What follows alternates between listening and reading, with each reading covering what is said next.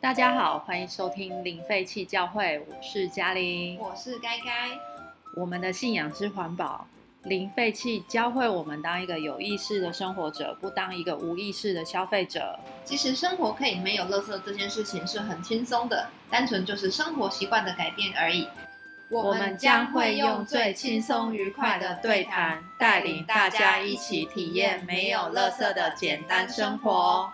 搭上时事第一集，要来聊聊怎么好好的使用振兴券。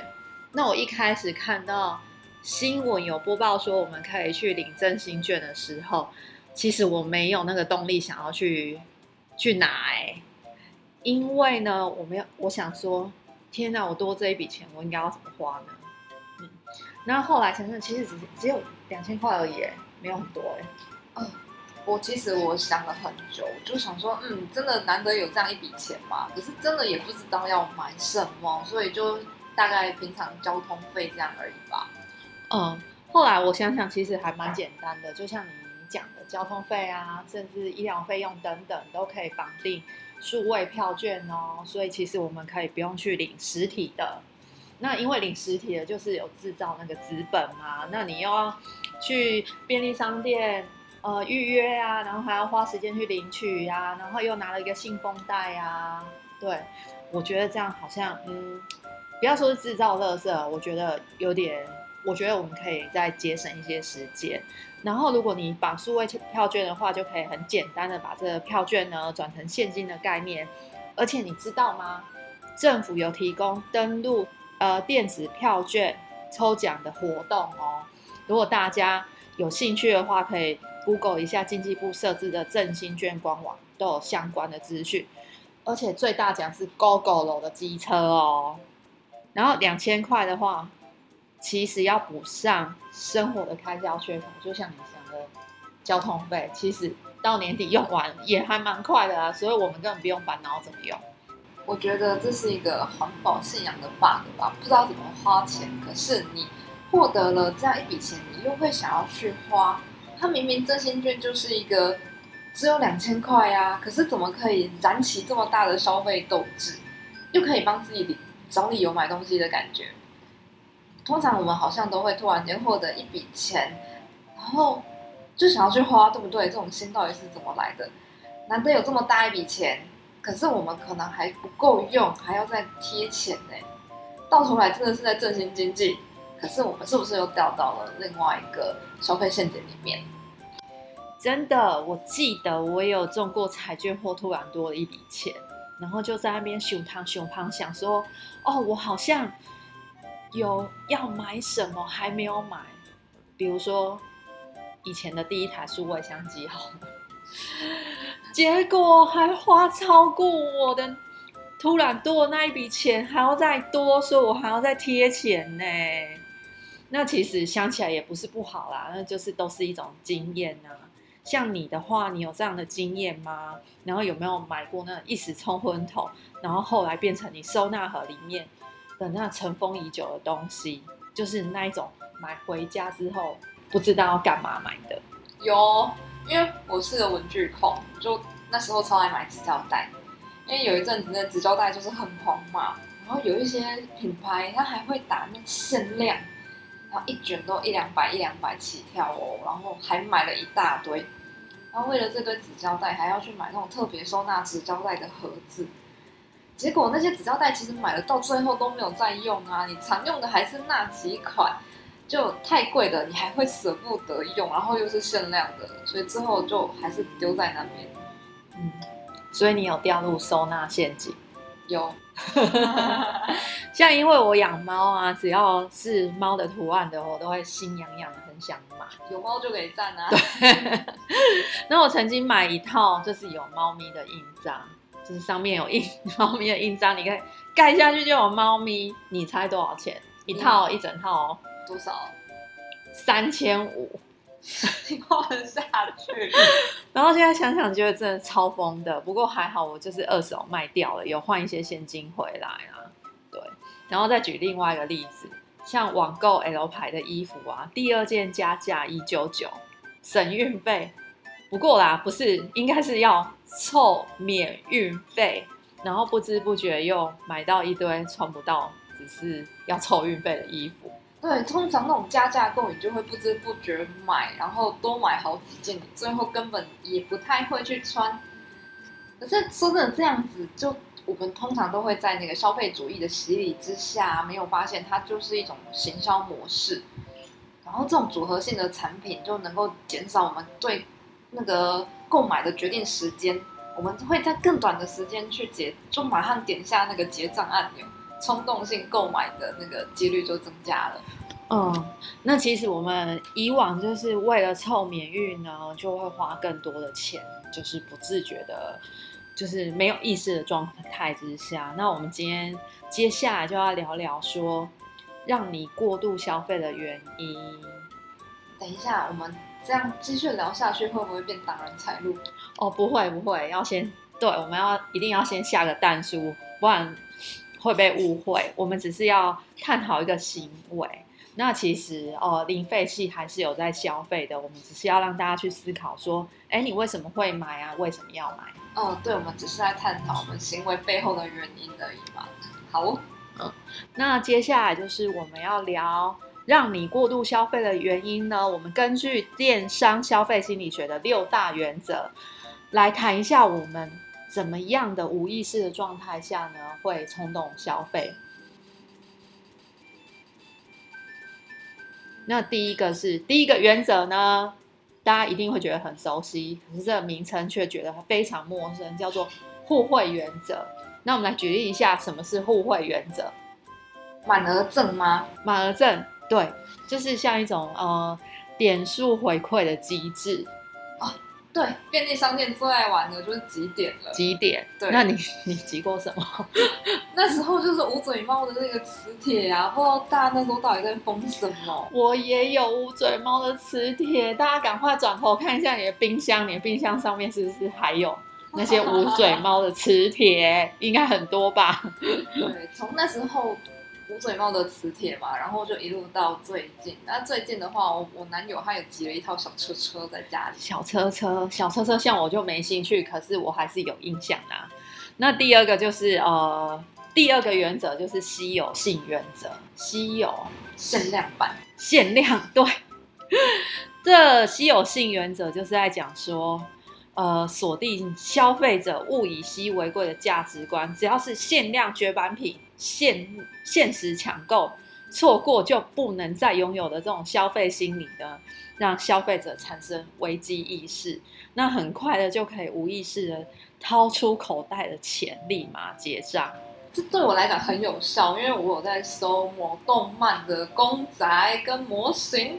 他每次就是推出了什么什么新的版本，然后就会打一个限量，然后限几只，然后上面还会有那个编号，我就会受不了，我就开始会想买。哦，就有限量编号一号到一百号。对对，那这些这些价钱还会再提高。哦。对。那呃，像我讲我我的经验好了，我以前就是很爱消费嘛，百货公司周年庆每日限量多少？而且是每日，看，哎，周年庆都多久啊？一个月吗？有那么长吗？天哪，太久了，太久了，所以有点搞不太清楚。那那一段时间，对，那一段时间可能哦，每周几啊，然后就就会冲去买，那时候真的超疯的。然后最近在抢口罩，这个也算吗？抢口罩也算啊，也算。每天限限时几点，然后几盒可以卖，然后大家就会开始在那边抢。对对，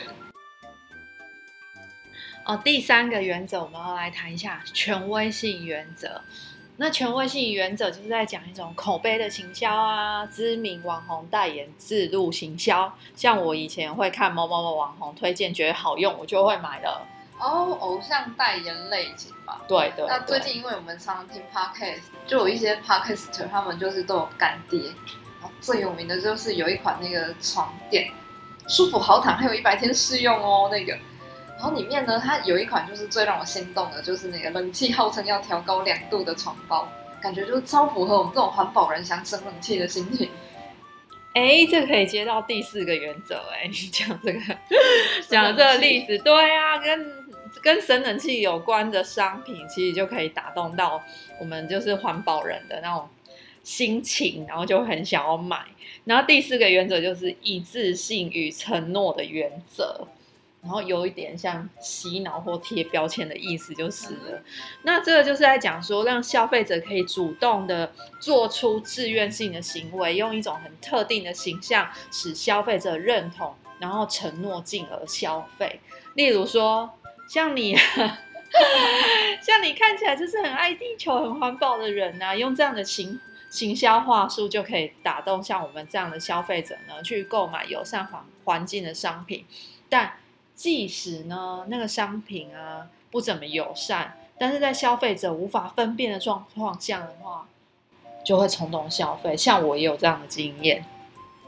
所以你买了什么东西，看起来就是很环保，但它其实不环保。我一开始环呃想要执行环保生活的时候呢，我我就是 想要去买那个可分解的垃圾袋。哦，那个什么含玉米淀粉 PLA 就可以分解垃圾袋哦。对啊，那我就是去逛啊大卖场啊，然后就去逛逛逛，然后就拿起来看它的标签。哇，这是哦，可分可以分解的哎，所以我就买了。那其实 P P L A 讲到 P L A P L A 有办法分解吗？目前在台湾，它其实要在特定的环境之下，它才可以分解。你随便把它丢到大自然里去，它其实还是非常难去被分解掉。嗯嗯，这个议题其实大家也可以上网稍微就是做一下功课，其实还蛮多，就是有讨论串可以看的。那第五个，我们来聊一下是投其所好原则。举例来说，像我们这种零废弃的消费者呢，就是希望可以在比如说电商平台上啊，或者是呃店面可以看到说。呃，视觉感受是非常简单的，或令人感觉到我们觉得很舒服，或者是有零废弃生活那种向往那种感觉的。然后，如果呢，我们有感觉到第一时间那种彼此理念相同，就是投其所好。如果对，如果我制造这样的感觉的话，你就比较容易在我这里消费。或是有一种东西，联名商品上嘛？就是比如说，我很喜欢某个呃卡通人物或角色，然后他们联名商品，然后又刚好是很符合我们这种想要环保的心，他出的那样的环保餐具、环保杯，哎，那个我就会马上点进去看，然后也许就会下单了。哦，最最近最近 最近有粉红色的啦，我们不要讲它是什么，就一个粉红色的，长得很像兔子。又长得不像兔子吗？粉红色兔兔吗？它如果出了环保的餐具或餐盒的话，你会很想买？对我可能会脑波弱，对，直接然后就觉得嗯好像缺哦，我就可以又买一个了。对，那这就是第五个讲的投其所好原则，就会比较让你可以掏出钱来消费。那第六个，第六个，接着我们要讲第六个是。共识与社会认同原则。那从电商的操作方式呢？这个方式哦，讲不不会太复杂，大家要稍微认真听一下。就是通常你买这个商品的人呢，会搭配什么其他的商品，或者是浏览此商品的人呢，也买了什么？比如说博客来好了，你买书，就下面就可能会。哦，你浏览这本书，那其他人有兴趣的他浏览了什么书了？那这会让人呢产生一种，哎，有跟我相似、相仿的相呃想法的人，他们也买了一些什么？然后这个会让消费者有一种似曾相识的感觉，然后这种方式又对那种产品很不了解的消费者，好像点了。一盏灯这样子，然后指引他们做指示参考，然后让消费者就是的焦虑跟不安降低，然后进而消费。这就好比像是海龟鼻子上面插着吸管会引起社会的共识，所以大家都开始购买环保吸管了。你不买一支吗？你有买吗？有有，对啊，有买。像我也有，哎，我有买吗？有，我也有买。嗯，我买过好像两只吧，然后那时候为了想要喝珍珠，然后又去买一支粗的粗。的吸管。对，不过我现在还是有在用那个粗的吸管，只是我很少喝珍珠了。对，所以你要买吗？其实好像没有那么需要啦。所以呢，事实证明一件事情，经过几年之后，呃，我买吸管是两年前，经过两年后的反思之后呢，海龟鼻子上面插的吸管这件事情，实质上是要表示呢，要减少不当的消费行为。而不是变相的购买一支还没有下定决心就要戒掉塑胶吸管的环保吸管。对，其实过度消费，我们通常就会掉进一个无限循环的陷阱里面。那往往我们都不会去察觉到我们这样的行为，尤其是那个想要啊，不等于需要的这个概念，其实大家应该都有吧。但是我就是到底什么东西一直会推动我们的脑袋要一直买，一直买，买不停？这样的背后原因到底又是什么？因为我们就是都在这种无意识之间啊，就会多买了很多用不到的东西，然后最后这些东西就是像我们刚刚讲的嘛，不是堆在家里某些角落，或是它最后又变成了一个垃圾。所以我觉得我们可能要思考一下，我们买东西的目的到底是什么？是让让我们心情暂时变愉快吗？我们去享受那个购买的过程，那个乐趣，还是我们是为了品质生活品质变好？所以我们就是要透过这样一直买一直买，才能让生活变好吗？大家可以想一下哦，嗯、你们有没有那种无意识的消费？买过什么东西回家，然后可以留言分享给我们。最后，我们要鼓励大家可以参考行政院振兴三倍券的官网，然后绑定一定要绑定数位三三倍券哦，然后这样子就可以减少垃圾的纸张，减少碳排放，然后一起爱地球，又可以振兴经济哦。还可以参加抽奖哦。哦，对，Go Go 喽。那哦，我们最后要感谢我们第一集就有我们的赞助商，感谢洪正大哥提供我们录音设备，让我们第一集就很可以很顺利的完成。然后最后呢，我们还想要宣传一下我们的 FB 跟 IG，如果有兴趣的话，就可以搜寻我们在 FB 的社团零废弃，零废弃教会，零废弃教会一起加入我们，或是追踪我们的 IG Zero Waste Plus Zero。就是 Zero Waste 家里。好，好期待下次再收听我们的节目，谢谢大家今天的收听喽，拜拜。拜。